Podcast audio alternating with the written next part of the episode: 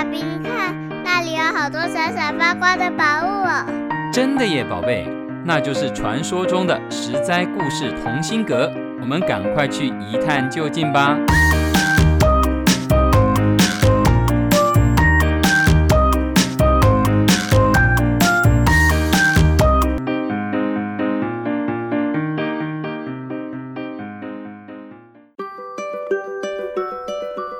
事中的美食，美食中的故事。亲爱的大朋友、小朋友们，欢迎收听《实在有意思》系列第二季。我是帮故事加点风味，不会太甜，也不会太淡的维糖姐姐。今天要来讲三个鱼的故事，一鱼三吃，一次满足。第一个是公孙仪爱吃鱼的故事。公孙仪特别爱吃鱼，他在当鲁国的宰相时，全国的人都争相买鱼来献给他。公孙仪却不接受。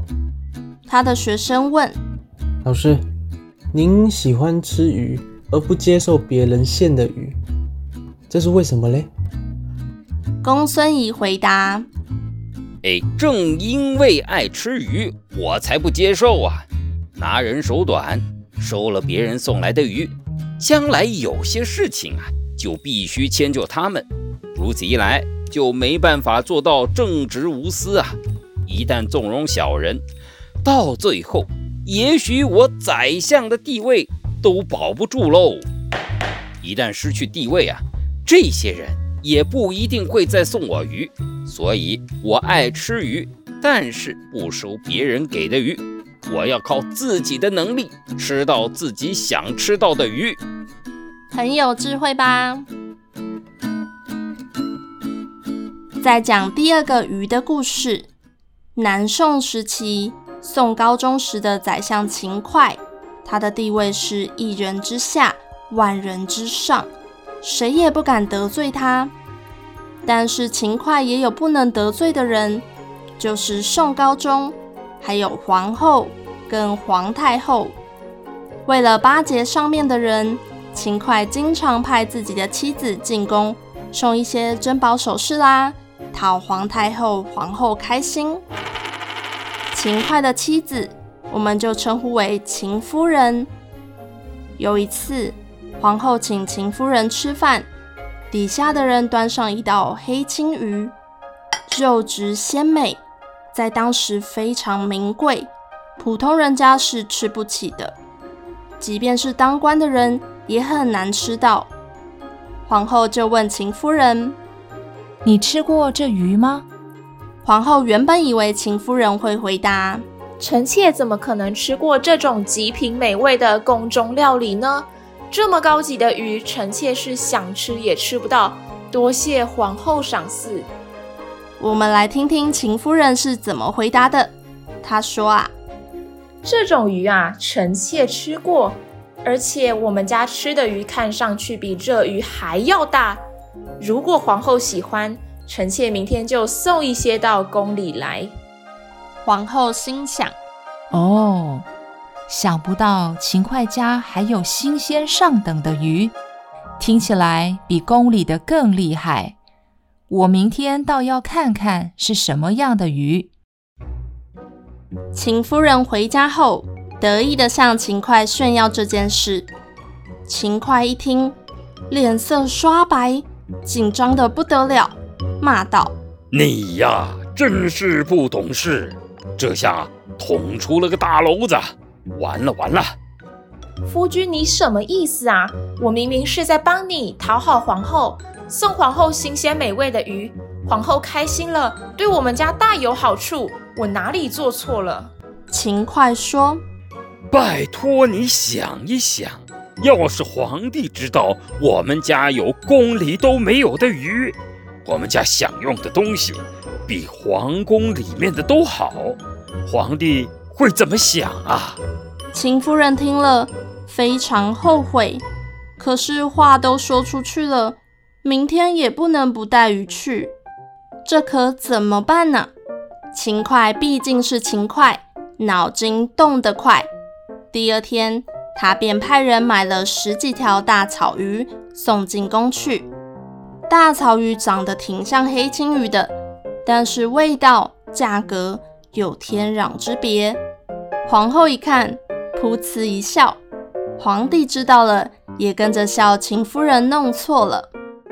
秦桧有权有势，家里到处都是别人为了巴结他送的礼物，一旦露馅，后果不得了啊！好在秦桧机灵，逃过一劫。秦桧的故事很多，我们以后有机会再分享。最后一个鱼的故事，讲到宋朝的大文学家苏东坡是个美食家。苏东坡在杭州当太守的时候，有一天想要吃鱼，就叫厨师为他烹煮了一条西湖鱼。热腾腾、香喷喷的西湖鱼上桌，苏东坡拍手叫好。刚举起筷子要享用时，突然瞥见窗外人影一闪，佛印禅师来了。苏东坡知道佛印禅师喜欢吃鱼，一定是闻到香味而来。苏东坡心想：“哎，我的老朋友佛印禅师啊，你早不来晚不来，偏偏我刚要吃鱼，你就赶来了。可我今天偏不让你吃，看你怎么办？”佛印禅师也不是省油的灯，他在窗外早已闻到鱼香，开门一看。桌上没有鱼，便不动声色，心想：没关系，苏老弟，你藏得再好，我也要叫你拿出来。苏东坡笑脸迎人的招呼冯印禅师坐下，问道：“嘿嘿，禅师不在寺院，怎么跑到我家来了？有什么事情吗？”佛印禅师一本正经的回答：“今天我来拜访你，是。”要向你请教一个字。苏东坡问：“什么字啊？”佛印禅师说：“你姓名中的‘苏’这个字应该怎么写呢？”苏东坡心想：“不会吧？佛印禅师的学问这么好，怎么可能连个‘苏’字也不会写呢？其中一定有诈。不打紧，我先回答，再看看。”他到底打的是什么如意算盘？苏东坡便装作认真的回答：“哦，苏这个字嘛，就是上面一个草字头，下面左边一个鱼，右边一个河。如果把鱼摆在上面，草字头摆在下面，这样还念苏吗？”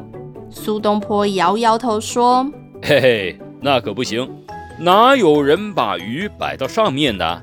佛印禅师一听，哈哈大笑说：“哈哈哈，好啊！既然不能把鱼摆到上面，还不赶快拿下来？”苏东坡这才知道中计了。